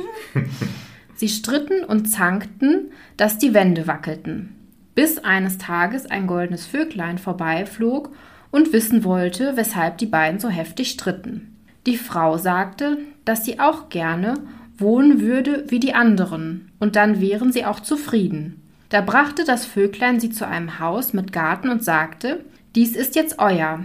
Lebt jetzt einig und zufrieden untereinander, und wenn ihr mich braucht, so dürft ihr nur dreimal in die Hände klatschen und rufen, Goldvöglein im Sonnenstrahl, Goldvöglein im Demantsaal, Goldvöglein überall. So bin ich da. Die Frau und der Mann waren froh, dass sie nicht mehr im Essigkrug wohnen mussten. Wie ihr jetzt aber euch sicherlich denken könnt, und wie es ja zu unserem Thema Gier auch passt, bleibt es nicht dabei. Sie sahen bei den Nachbarn die schön großen Bauernhöfe, und da kam ihnen das eigene Haus so winzig vor. Da haben die beiden fast zugleich dreimal in die Hände geklatscht, den Spruch aufgesagt, und das Vöglein kam herbei. Sie beteuerten, dass sie hiernach zufrieden sein würden, und das Vöglein erfüllte diesen Wunsch. Sie waren auch ein halbes Jahr lang zufrieden, aber sie fuhren öfter mal in die Stadt und sahen dort die großen schönen Häuser. So sagte die Frau zum Mann, er soll das Vöglein rufen. Dieser wollte aber nicht, und so tat sie es. Auch diesmal versprach sie, dass sie danach zufrieden sein würden, und auch diesmal erfüllte das Vöglein ihren Wunsch. Nicht lange danach hatten sie es aber wieder satt und wollten nun Edelleute mit einem Palast werden. Die Frau drängte ihren Mann, den Vogel zu rufen, was er dann auch tat. Auch diesmal versprach er, dass sie dann zufrieden wären. Der Vogel aber erwiderte Ihr unzufriedenen Leute, werdet ihr denn nicht einmal genug haben? Ich will euch auch zu Edelleuten machen, es ist euch aber nichts nütz. Als sie dann eines Tages in die Hauptstadt fuhren und den König und die Königin sahen, tja, was ist dann passiert? Diesmal riefen sie beide zusammen nach dem Vöglein. Dies erwiderte diesmal wieder, Ihr wüsten Leute, wann werdet ihr denn einmal genug haben? Ich will euch auch noch zum König und zur Königin machen, aber dabei wird's doch nicht bleiben sollen, denn ihr habt nimmermehr genug. Und doch wollten sie noch etwas mehr werden. Die Frau schlug Kaiser und Kaiserin vor, der Mann Papst, und die Frau rief, dass dies aber immer noch nicht genug sei, sie sollten doch Herrgott werden. Kaum hatte sie dies ausgesprochen, zog ein mächtiger Sturm auf, und ein riesiger schwarzer Vogel flog zum Fenster herein und rief, dass ihr versauern müsst im Essigkrug. Ich zitiere jetzt mal ganz kurz das Ende aus dem Original, weil ich das so schön fand. Plauz, und da war alle Herrlichkeit zum Kuckuck. Und da saßen sie alle beide, der Mann und die Frau, wieder in ihrem engen Essigkrug drin. Da sitzen sie noch und können auch drin bleiben bis an den jüngsten Tag. Das ist eine Lehre für solche, die nie, nie genug bekommen können. ja, was denkt ihr denn? Was sind euch so für Parallelen aufgefallen? Was für Unterschiede? Ja, wir haben ein anderes Tier, ne? Mhm, genau. Was mir am krassesten auffällt, ist, dass der Vogel die auch scheltet und sie darauf hinweist, dass das falsch ist. Also diese Warnung haben wir beim Fischer und seiner Frau nur indirekt so ein bisschen durch das Meer, das den Zustand immer verändert. Aber der Butt selber ist ja immer so, was will sie denn? Sie hatte schon. Und das Vöglein sagt ja ganz klar, ihr Wüsten, ihr Gierigen, ihr schlechten Menschen und trotzdem lassen sie sich davon nicht abbringen. Und es ist auch so, dass man das an dem Vogel sieht, weil der irgendwie mal so mit den Augen blinzelt und das wird immer krasser und dann hinterher wird es ja so ein riesiger Vogel. Das habe ich jetzt nur bei meiner Nacherzählung rausgelassen. Mhm. Also man kann es auch so ein bisschen am Vogel dann noch zusätzlich sehen. Dass es nicht so gut ist, was sie da wollen. Genau, und ich fand es auch interessant, dass es so ein bisschen abwechselt zwischen Mann und Frau. Also man hat nicht dieses krasse, der Mann ist unterlegen und die Frau ist die Mächtige, sondern irgendwie sind es oft Wünsche, die beide haben, weil sie beide dann auch den Vogel rufen Ja. und auch zum Schluss sich da gegenseitig auch so anstacheln. Ne? Ich möchte das, nein, ich kann noch einen draufsetzen. Wir schaffen da noch mehr rauszuschlagen. Ja, ja sie sind gleichberechtigt. Ne? Also die Ja. Schuld liegt jetzt nicht nur auf der bösen, bösen Frau. Genau. Und klar, also man hat da auch einen Spruch, mit dem der Vogel gerufen wird. Das finde ich ist auch noch so ein bisschen parallel. Und man merkt halt auch am Anfang, dass irgendwie die Zufriedenheit auch länger anhält. Also sie freuen sich auch wirklich darüber, dass sie das bekommen und sind dann auch ein halbes Jahr zufrieden, aber das steigert sich dann natürlich. Das wird dann immer schneller, dass sie unzufrieden werden, weil sie immer schneller irgendwie merken, es ist irgendwas, was sie noch besser haben können. Aber ich finde in dem Spruch, mit dem man den Vogel ruft, da deutet sich das schon an, eigentlich, dieses Unheil. Also es ist der Sonnenstrahl, das ist der natürliche Zustand, sag ich mal. Dann der Diamantensaal ist schon ne, ziemlich elitär. Und dann überall ist diese Allmachtsfantasie. Ja, ne? Also da stimmt. deutet sich an, oh, das, das klappt vielleicht doch nicht so. Und es war auch so, dass der Vogel nicht das quasi verwandelt hat, sondern er hat sie immer dahin geführt. Also der hat sie dann erst zu diesem Haus geführt, was ihnen dann gehören sollte, was im Prinzip nicht extra dann für sie gemacht wurde. Und es ist auch so, wie wir das gerade in der Oper hatten, dass die Frau nicht oder der Mann oder beide nicht selber darauf kommen, sondern es ist auch immer so, dass sie das bei anderen sehen und dann eben auf die Idee kommen und merken, oh, hm, ist doch gar nicht so toll bei uns. Wir möchten lieber das und das sein oder das und das haben. Im Film ist es auch ein bisschen so angelegt, dass so die äußeren Umstände da eine Rolle spielen. Zum Beispiel, wenn sie dann im Schloss wohnt und dann lädt sie da Adelige aus der Umgebung ein und dann, ach, aus welcher Familie stammen sie denn? Und natürlich, also sie bemüht sich, wie eine Adelige zu verhalten, aber ihr Mann schafft es eben nicht. Der sitzt auch mit seinen Fischerklamotten und schnackt da auch so ein bisschen, wie ihm der Schnabel gewachsen ist. Ne? Und dann fragen sie, haha, oder stammen sie etwa aus dem Stamm der Parvenu, also der Emporkömmlinge, ne? Und sie versteht das erst nicht und der Diener muss ihr sagen, also die spotten da über euch, ne? Und dann schmeißt sie sie raus und dann, also ich werde euch zeigen, ich will jetzt noch mehr und dann trete ich euch in den Hintern und dann werdet ihr mal sehen, was für ein Emporkömmling ich so bin, ne? Ich finde, dadurch ist aber so dieses mh, Gefühl der Gier auch gar nicht immer so abzugrenzen vom Neid, oder? Weil ich sag mal, so ganz neu ist das ja nicht. Wir hatten ja zum Beispiel schon äh, Schneewittchen oder wir hatten auch die Gänsemarkt, wo die Magd ja dann auch Anspruch auf die Position der Prinzessin erhoben hat. Und irgendwie ist die Abgrenzung da nicht immer eindeutig, ne? Weil wenn Gier daraus erwächst, dass ich etwas haben möchte, was jemand anders nicht hat, dann bin ich ja in der Regel auch neidisch. Ja, das geht oft Hand in Hand, ja. Ja. Genau, das gehört auch auf jeden Fall zu Gier. Ach so, und dann habe ich noch gefunden, dass der Essigkrug auch eine spezielle Bedeutung hat, weil es quasi die sauertöpfische Gesinnung der beiden hervorbringt und damit dann natürlich auch wieder ironisch funktioniert. Ja, ich fand sehr schön auch die Aussage versauert im Essigkrug. Das ja, ja. Wie zwei Gurken. Ja, ja. Genau. Natürlich gucken wir uns heute nicht nur den Fischer und seine Frau und seine Varianten an, wir haben auch nach fast alter Manier noch zwei weitere Märchen mitgebracht, weil Jenny ja schon die Variante mit dem Essigkrug vorgestellt hat von Dechstein. Und zwar habe ich ein Grimmsches Märchen ausgewählt und Elena ein Märchen, von dem wir anfangs dachten, dass es von den Grimms ist. Ist es aber nicht, aber dazu wirst du ja wahrscheinlich gleich noch etwas mehr erzählen, ja. deswegen möchte ich ja nicht vorgreifen. Ich habe das Märchen Die Geschenke des kleinen Volkes ausgesucht. Das ist auch eines der Märchen, was Drewermann in seinem Band vorstellt. Auf die Drewermannsche Deutung werde ich jetzt aber nicht eingehen. Die könnt ihr, wenn ihr mögt, nachlesen. Und zwar steht es in den Kinder- und Hausmärchen anstelle 182, aber erst seit 1850. Vorher ist es nicht aufgetaucht. Es ist also eines der Märchen, was später hinzugefügt wurde, wodurch andere ausgeschieden sind. Es gibt auch einen eigenen ATU, nämlich die Nummer 503, Gaben des kleinen Volkes. Und zwar hat Wilhelm Grimm es von Sommer in Halle aufgefasst, so hat er es geschrieben. Es ist aber nicht so, dass wir da eine mündliche Wiedergabe haben, sondern tatsächlich eine schriftliche, die von Emil Sommer, einem Hallenser Privatdozenten, veröffentlicht wurde, so als Rohfassung quasi, um die später dann nochmal auszuschmücken. Und das hat Wilhelm Grimm eben getan. Ich fasse es ganz kurz zusammen. Es geht um zwei wandernde Handwerksburschen und zwar um einen Schneider und einen Goldschmied, der einen Buckel hat. Die beiden ziehen eben durch die Welt und irgendwann, das ist sehr schön beschrieben, das hat Grimm wunderbar ausgeschmückt, im Mondschein sehen sie kleine Leute tanzen. Es ist jetzt nicht so genau beschrieben, ob das jetzt Elfen, Feen oder Zwerge sind, auf jeden Fall Männer und Frauen. Und die tanzen da und haben erst ein bisschen, hm, nicht direkt Angst, aber finden es ein bisschen seltsam und werden aber von denen dann eingeladen, da am Tanz mitzumachen und wohnen dem bei. Plötzlich ist dann einer dieser Zwerge, sag ich jetzt mal, mit einem langen Bart, der zieht ein scharfes Messer und kommt zu dem Schneider und schneidet ihm Haare und Bart ab. Und beim Goldschmied macht das genauso. Beiden sitzen da ziemlich verstört und fragen sich, hm, was ist jetzt los? Aber es wird gesagt, Mensch, weil ihr so tapfer seid und euch nicht erschreckt habt so richtig, sondern einfach uns vertraut habt, möchten wir euch belohnen. Ihr könnt euch die Taschen mit Kohlen, die da hinten liegen, ein Ruhrgebietsbezug, also auch ein bisschen, wobei die Sage aus Thüringen stammt ursprünglich, das habe ich noch vergessen zu erwähnen, ähm, aber da gab es ja auch Bergbau. Ihr dürft euch die Taschen mit Kohlen voll machen und dann könnt ihr weiterziehen. Beiden denken sich, na toll. Aber wer an Jennys Urgroßvater in Rumänien zurückdenkt, wie wir in der Frau Holle-Folge erfahren haben, ne?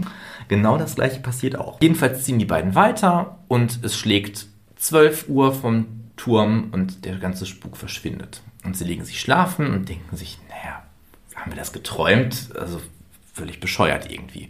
Am nächsten Morgen wachen die auf und tatsächlich, wie wir schon vermutet haben, die Kohlen haben sich in Gold verwandelt.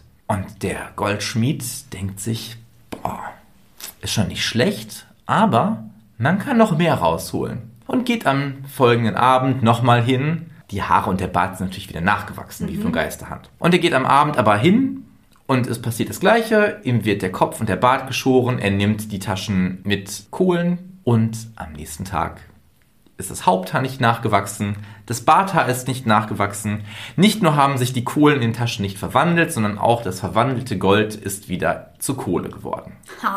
Und als doppelte Strafe, dreifache Strafe dazu hat der Goldschmied nicht nur den Buckel, den er hinten hatte, sondern auch noch dasselbe vorne, ist also körperlich nochmal deformiert.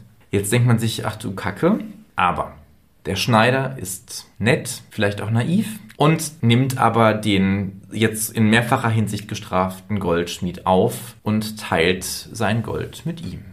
Es geht also so halberlei zumindest gut aus. Nicht so die Vollkatastrophe wie bei der Ilsebill. Der Goldschmied hat seine Strafe bekommen, muss aber nicht verhungern bzw. kriegt vom Reichtum des Schneiders doch noch etwas ab. Das ist aber wirklich sehr nett. Ja, das finde ich auch. Ich mhm. weiß nicht, ob ich das gemacht hätte. Ich auch nicht. Wobei er ihm damit natürlich auch davor rettet, so ein bisschen so komplett ein Aussätziger zu sein, ne? Weil arbeiten könnte er mit der körperlichen Einschränkung wahrscheinlich nicht mehr so besonders gut. Dann wäre er komplett verarmt, also aus heutiger Sicht ist das Märchen natürlich ein bisschen schwierig an einigen Stellen. Also der werden schon diese Klischees von der Berufswahl her, also der Goldschmied, der damit zu tun hat, mit diesen Reichtümern, ist auch immer der Habgierige, der Raffgierige mhm. und der Schneider ist so der Genügsame. Die Schneider werden ja bei den Grimms in den Märchen auch meistens recht positiv dargestellt, also als gewitzt zumindest auch. Und natürlich muss dieser Goldschmied auch eine körperliche Einschränkung ja. haben. Ne? Also dass da Charakter und äußerliche Erscheinungen Hand in Hand gehen. Das hat man ja noch ziemlich lange geglaubt und leider gibt es auch heute noch Leute, die meinen, dass das Hand in Hand geht, wenn jemand irgendwie eine Einschränkung, Behinderung oder sonst irgendwas hat, dann auch charakterlich oder geistig Einschränkungen hat. Wir wissen es natürlich heutzutage besser, aber die Grundmoral des Märchens, dass du halt nicht gierig sein sollst, besteht ja weiterhin, denke ich. Total. Und sei dankbar für das, was du geschenkt bekommst und wohl nicht einfach noch mehr, ne? Genau. Ja. Passt perfekt zu meinem Märchen, super Überleitung. Das Märchen, das ich euch nämlich jetzt vorstellen werde, ist ein Märchen, das wir ursprünglich eigentlich für die Märchenstunde geplant hatten. Ich habe das früher sehr, sehr gerne gehört. Ich habe da ein ganz tolles Hörspiel von und habe das deswegen auch vorgeschlagen. Es war lustigerweise auf meiner allerersten Schallplatte, die eine Märchenschallplatte war, die ich vom Opa bekommen ja. habe, irgendwie in den frühen 90ern. Da war das Märchen auch drauf. Ach, guck, ja, und das ist, das ist nämlich in der Reihe von einer zwei, es ist noch auf Hörspielkassette, wieder die Kassette. Und das war so eine 200 Jahre Grimm-Ausgabe. Und deswegen haben wir gedacht, das ist ein Märchen von den Grimms. Und haben dann gedacht, ja, das, das nehmen wir und haben dann aber in der Recherche festgestellt, dass es irgendwie so absolut gar keine Informationen zu diesem Märchen gibt und wir euch da irgendwie gar nichts zu erzählen können.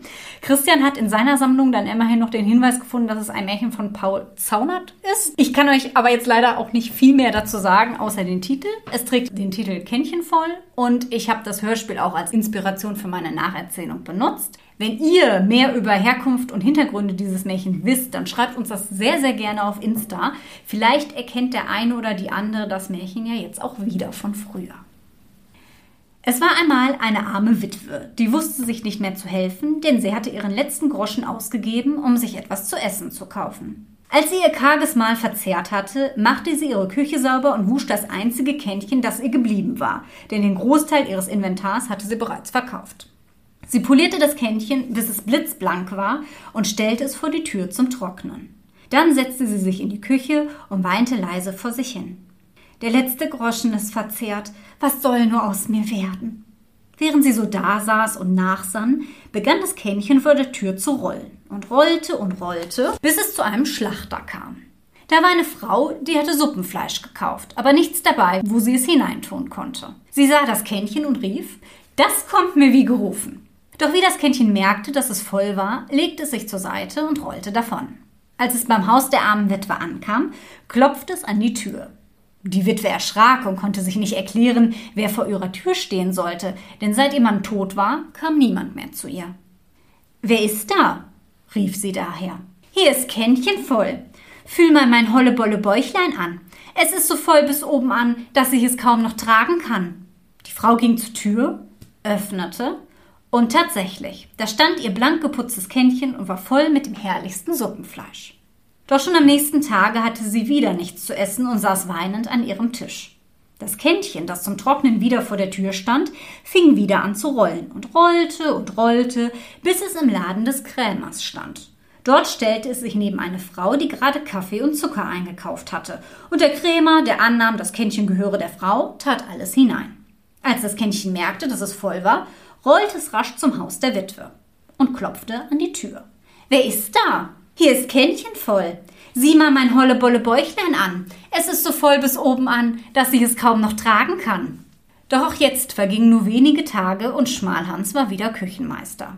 Als sie das Kännchen aber wieder abwusch und zum Trocknen vor die Tür stellte, rollte es wieder los, huschte über den Gemüsemarkt und es dauerte nicht lang, da kam es reich gefüllt nach Hause zurück.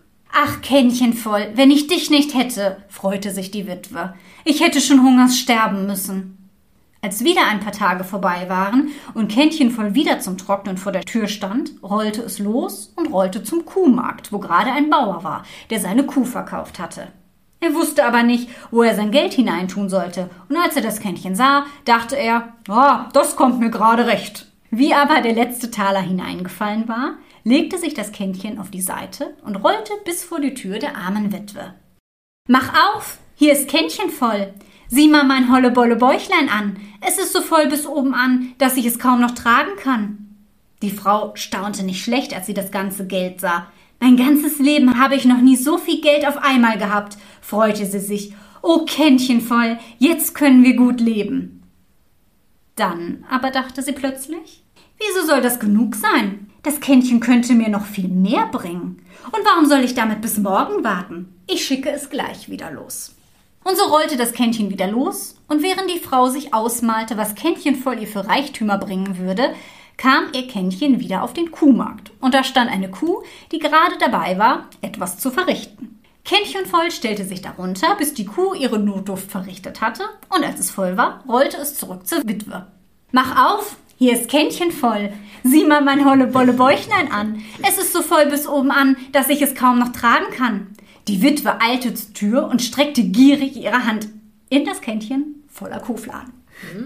Kot von einer Kuh, schrie sie. Du verfluchtes, bösartiges Kännchen. Gift und Galle über dich. So zahlst du es mir heim, dass ich dich immer blitz und blank geputzt habe? Sie warf es auf die Straße und trat immer wieder danach, bis es davonrollte. Die Witwe aber stand noch lange da und keifte und zeterte, bis ein Polizist kam und sie in Gewahrsam nahm. aber als er auch in ihrer Zelle weiter tobte, kam ein Arzt, der feststellte, dass die Frau wohl den Verstand verloren hatte. Kännchenfall aber rollte weiter und weiter und niemand weiß, wo es geblieben ist. Wie cool. Ja. Wobei ich glaube, dass das mit dem Polizisten und dem Arzt durchaus eine moderne Genau. Zutat sind. In der Fassung, die ich aus der Kindheit kenne, war das nicht so. Genau, da gibt's tatsächlich ein alternatives Ende. Da ist es so, dass sie das Kännchen auf die Straße wirft, dann zerbricht es und sie macht sich mit all dem Geld ein schönes Leben. Was eigentlich natürlich eine komplett andere Aussage ist, denn das heißt ja eigentlich, Gier siegt, macht vielleicht ein bisschen blind für Menschlichkeit, aber du profitierst davon. Bei der Version, die ich ausgesucht habe, deswegen habe ich die auch genommen, zeigt es ja ganz klar wieder, Geld verdirbt den Charakter. Und auch hier haben wir ja wieder den Wendepunkt im Märchen, wo Geld ins Spiel kommt. Na, Also bis dahin handelt das Kännchen ganz selbstständig. Die Frau freut sich, putzt es, pflegt es, behandelt es ganz gut und ist total dankbar. Sagt ja noch, oh, wir können uns dann ein tolles Leben machen.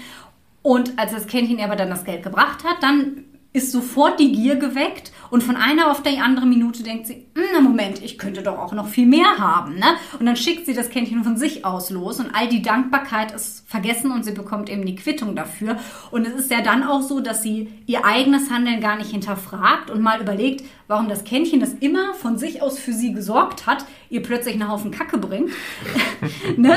sondern sie gibt dem Kännchen die Schuld daran und will irgendwie gar nicht auf die Idee kommen, das irgendwie bei ihr zu suchen. Und das finde ich auch eine interessante Variante. Aber wie du sagst, also die Ursprungsvariante ist eben die andere.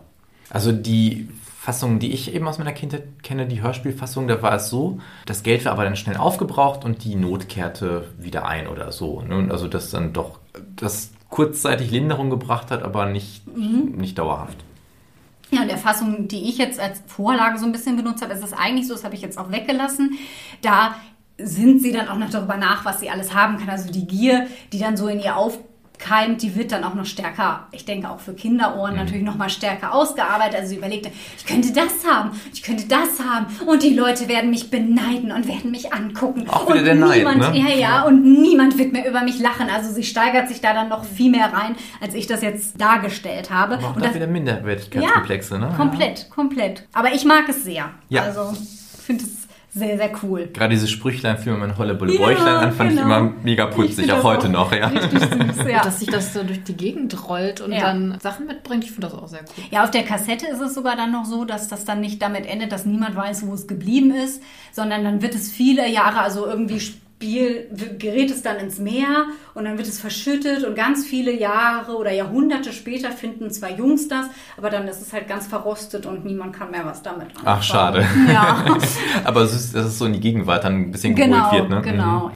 Ja, was würdet ihr denn so sagen? Gier im Märchen. Was sollen wir damit anfangen? Also ich glaube, die ist fast immer als abschreckendes Beispiel gedacht. Genau, ich hätte auch gesagt, dass man daraus was lernt, dass man halt nicht so gierig sein soll und dass irgendwann auch mal ein Punkt ist, wo es dann genug ist. Ich finde, man kann sich schon auch so ein bisschen auf verschiedene Weise lesen, wobei letztlich alles so ein bisschen auf das Gleiche hinausläuft. Zum einen ist es so eine pädagogische Funktion, also von wegen, Gier zeigt dir, was halt falsch ist. Es ist die belehrende Funktion. Ne? Wenn du gierig bist, dann geht es dir am Ende auch nicht besser. Also sei halt zufrieden mit dem, was du hast. Und wir haben halt die Gesellschaftskritik, die da irgendwie auch drin steckt. Und aus heutiger Sicht dann eben auch die Kapitalismuskritik. Und ich finde, spätestens jetzt so beim Thema Gier, glaube ich, versteht man, warum wir in unserem Intro von Zeitlosigkeit und Aktualität von Märchen sprechen. Denn den Kapitalismus in seiner heutigen Form, dem gab es ja zu den Zeiten, wo die Märchen entstanden sind, noch gar nicht. Im 19. Jahrhundert hat das mit der industriellen Revolution seinen Anfang genommen. Ja, da wurden die ersten Märchen aufgeschrieben. Aber der Kapitalismus von damals ist ja auch nicht mehr der von heute. Und natürlich gab es auch davor schon massivste Missstände und Ausbeutung. Wir kennen die Gesellschaftsordnung aus Mittelalter zum Beispiel und den krassen Gegensatz zwischen arm und reich. Wir müssen aber in diesem Fall, finde ich, auch gar nicht so in den zeitgeschichtlichen Kontext schauen, weil wir unsere Welt und unsere Gesellschaft einfach eins zu eins erschreckenderweise darin wiederfinden. Und auch wenn der Staat zumindest in Deutschland oder auch Europa inzwischen ja so ein bisschen regulierend eingreift, zumindest regulierender als es im 19. Jahrhundert der Fall war, die ausbeuterischen Strukturen, die haben wir immer noch. Und darüber hinaus haben wir in den letzten ja, nehmen wir mal 20 Jahre mit 9-11, mit der Bankenkrise und der Pandemie auch regelmäßig erlebt, wie vulnerabel dieses ganze System ist. Und in Anbetracht von der Klimakrise und all den Herausforderungen, die uns erwarten und die wir wahrscheinlich jetzt in ihrem kompletten Ausmaß ja auch noch gar nicht absehen können, finde ich, stellt sich schon so ein bisschen die Frage, ob ein System, das regelmäßig die Existenzen von Millionen vernichtet, überhaupt zukunftsfähig ist und vielmehr noch stellt sich eben auch die Frage, ob eine Gesellschaft auf dem Prinzip der Gier fußen sollte. Denn mit dem Kapitalismus ist es ja eigentlich wie mit Ilsebill. Irgendwann reichen Haus und Schloss halt nicht mehr aus. Irgendwann wird aus Wachstum, das per se ja erstmal nicht schlecht sein muss, wird daraus Gier. Und sobald die Gier ins Spiel kommt, wird es halt pervers. Für mich ist es ja auch überhaupt nicht nachvollziehbar, warum manche Leute, sei es Fußballspieler oder was weiß ich, Popstars oder Manager oder so Pseudo-Weltverbesser-Heinis, die ihre Elektroautos auf den Markt bringen. Ich möchte keine Namen nennen. Ja, also die haben schon Millionen, Hunderte von Millionen, Milliarden gescheffelt. Also ich hätte schon längst mich zurückgezogen auf eine einsame Insel, die ich mir dann durchaus gekauft hätte, auch eine große mit einem schönen Anwesen, mit meiner großen Bibliothek, würde mir vielleicht ein paar Bücher immer wieder rüberschiffen lassen dann würde ich euch zu Podcast-Folgen einladen äh, oder einfliegen lassen. Oder ihr könntet auch ganz den Westflügel haben oder was weiß ich sowas, ne? Aber also ich würde doch nicht noch mehr Geld also anhäufen wollen. Irgendwann, also ich meine, wenn man mehr Geld hätte, könnte man auch mehr Geld ausgeben, das glaube ich schon. Ne? Der Lebensstandard würde auf jeden Fall steigen. Ob es dann nur mit die Rolex sein müsste, ist eine ganz andere Geschichte. Aber ich, boah, ich, ich weiß nicht, ob man dann doch irgendwann zu Ilsebill wird, das wenn man merkt, boah, es geht noch mehr. Und man denkt sich schon, ah, es ist völlig fantastisch. Und dann klappt das und dann, ja, wenn das klappt, dann kann ich noch einen Schritt weiter gehen. Ob das so ein Automatismus ist, ob man da vielleicht dann doch einen Charakter haben muss, der das dann doch nicht mitmacht. Ich meine, die Frage ist ja auch, warum, ne? weil es ist ja auch wissenschaftlich erwiesen, dass äh, die Zufriedenheit nicht steigt. Also ab einem gewissen Einkommen wirst du eigentlich nicht zufriedener, weil du hast ja an sich alles und du hast auch mehr, als du ausgeben kannst. Ja, aber das ist ja dann nur das Geld an sich, ne? was an Geld eben noch dranhängt. Siehe Fischer und seine Frau ist eben auch die Macht. Mhm. Und ich glaube, wenn die Macht ins Spiel kommt, dann ist das nochmal einfach eine andere Sache. Eigentlich kommt ja mit der Macht auch eine Verantwortung mit. Na gut, ja. Die, die ja aber dann nicht aufgrund der Gier oder auf, weiß ich nicht, vielleicht weil doch der Charakter verdorben wird durch Geld, dann aber nicht wahrgenommen wird. Ja, ich finde die Frage halt grundsätzlich spannend. Ich meine, wir selbst aus bescheideneren Verhältnissen, die weit von Superreichtum entfernt sind, da kannst du leicht sagen, ja, ich würde es nicht machen und das und das bräuchte ich nicht und das und das bräuchte ich nicht. Aber das ist natürlich auch leicht gesagt. Du weißt nicht, was das mit dir machen würde. Du weißt nicht, wenn du könntest, ob du dann nicht auch mehr Wert auf Marken, auf dies, auf das, auf Autos und auf sonst was legen würdest. Vielleicht hättest du diesen Stoppmechanismus auch nicht. Ne? Wenn du das nicht hast, ist es halt leicht, das zu sagen. Es ist die Frage, ob sich dann damit auch ein neues Umfeld bildet. Ne? Ob man dann an alten Freundschaften, die diesen Aufstieg dann vielleicht nicht gemacht haben, festhält. Ja. Oder ob der Neid ins Spiel kommt genau. und vielleicht dann Freunde und Freundinnen das nicht ertragen können, dass du so viel Geld hast. Mhm. Klar, es ist ja auch, wenn ich in so eine Bubble reingeboren werde, ist es ja auch noch mal was anderes. Dann habe ich eine ganz andere Perspektive. Dann ist es für mich selbstverständlich, dass das so ist. Klar. Ja, aber Gier zahlt sich ja im wahren Leben scheinbar zumindest doch aus. Wenn ja. wir zum Beispiel an die Corona-Impfstoffe denken, oh, die dritte Welt kann sich das nicht leisten, wir müssen die Patente freigeben. Nö, wird nicht gemacht. Mhm. Was ist aber, die Leute in den Pharmakonzernen verdienen sich eine goldene Nase, verfassen aber solche Verträge, die die von jeglicher Haftung ausschließen. Also die die Verantwortung soll dann auch nicht übernommen werden. Ja, und im Endeffekt macht man sich auch keine Gedanken darüber, dass das eh alles auf uns alle wieder zurückfällt. Und es wird ja. gerade in den letzten Jahren so viel und so inflationär von Solidarität, Solidarität, Solidarität gesprochen. Und wenn es um die Ärmsten der Armen geht, dann hört das plötzlich auf. Und letztlich sterben Menschen, weil du nicht bereit bist, da günstige Sachen produzieren zu lassen. Und das ist schon schon krass, aber irgendwie hat es leider doch keine Konsequenzen. Naja, die Klimawende scheitert aktuell auch daran, dass die Leute zu gierig sind und sich gegen Veränderungen sperren, weil sie nicht bereit sind, Einschränkungen hinzunehmen, die ihnen am Ende wahrscheinlich ja sogar besser bekommen, als wenn sie an dem, wie es ist, festhalten. Also es ist ein sehr umfassendes Thema. Ich meine, wir wollen das jetzt hier auch nicht ins Uferlose ausufern lassen. Hm, schön formuliert. aber ich denke, was heute einfach nochmal für mich sehr, sehr deutlich geworden ist, ist, dass Märchen halt wirklich krass aktuell sind und dass wir das mit diesem Thema einfach krasser gezeigt haben als jemals zuvor. Natürlich sowas wie Liebe und Freundschaft und so, das sind so universelle Themen, die gelten immer noch, aber Gier ist halt irgendwas, was du auf unser Gesellschaftssystem übertragen kannst und da musst du keine Abstriche machen. Also die Ilsebill, die funktioniert vor 200 Jahren genauso wie heute und vielleicht heute sogar noch ein bisschen mehr. Ich glaube auch, ist ja. eigentlich nicht so schön. Und ich finde, da sollte man sich einfach wirklich ein Beispiel dran nehmen und auch was daraus lernen für sich selbst. So sieht's aus. Ja, und wenn wir nicht doch irgendwie an unserer Gier erstickt sind, dann. Oder ich den, oder ich den Christian mit dem Mikro erschlagen Nein. habe. Dann hören wir uns beim nächsten Mal.